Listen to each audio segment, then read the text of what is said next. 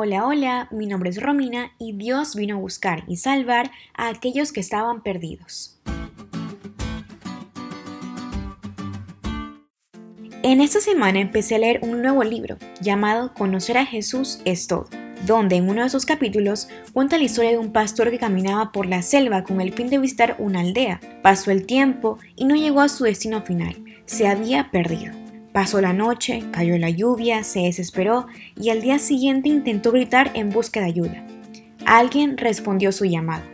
Era un indio, quien lo ayudó y lo llevó a la zona urbana, donde el pastor se encontró a un hermano de la aldea que iría a visitar. Él le preguntó qué le había pasado y cómo logró ubicarse después de todo lo que pasó. El pastor dijo, fue el indio que estaba a mi lado, me trajo hasta acá. ¿No lo vio? Él le respondió, no había nadie a su lado. Ese día él entendió la fidelidad de las promesas de Dios y cómo Él nunca nos desampara. Nos busca hasta el lugar más recóndito para salvarnos porque su deseo es estar a nuestro lado.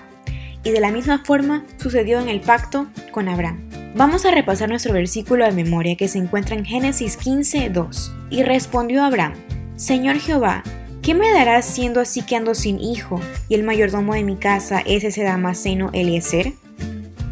Y llegamos al capítulo 15 de Génesis, que relata un momento decisivo en la historia.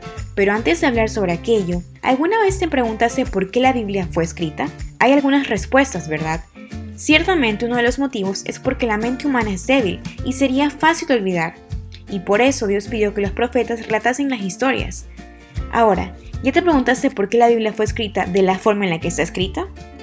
La Biblia fue escrita para contar la historia de Dios con el pueblo y así como Dios se relacionó y salvó al pueblo conocido como Israel, Dios también quiere relacionarse contigo y salvar. Es por eso que en esta semana analizaremos la historia de quien aceptó la alianza o pacto que Dios le propuso a la humanidad. Alianza en hebreo es veri, que puede significar estar amarrado con cuerdas. Dios escogió amarrarse a nosotros. Él escogió hacer una alianza con la humanidad. En la historia de la alianza de Dios a través de Abraham y con todos los pueblos, podemos ver la fidelidad de Dios que Él siempre cumple sus promesas y que es Él quien va tras de los seres humanos para buscar y salvar. En el tiempo de Abraham era costumbre entre los paganos hacer sacrificios, para que los dioses aplaquen su ira y para que entonces ellos vean con amor y benignidad a la humanidad. El Dios bíblico es diferente, es Él quien va atrás de la humanidad desde el inicio y es Él quien busca y propone a Abraham una alianza. Y es Él, hoy, quien va atrás de ti.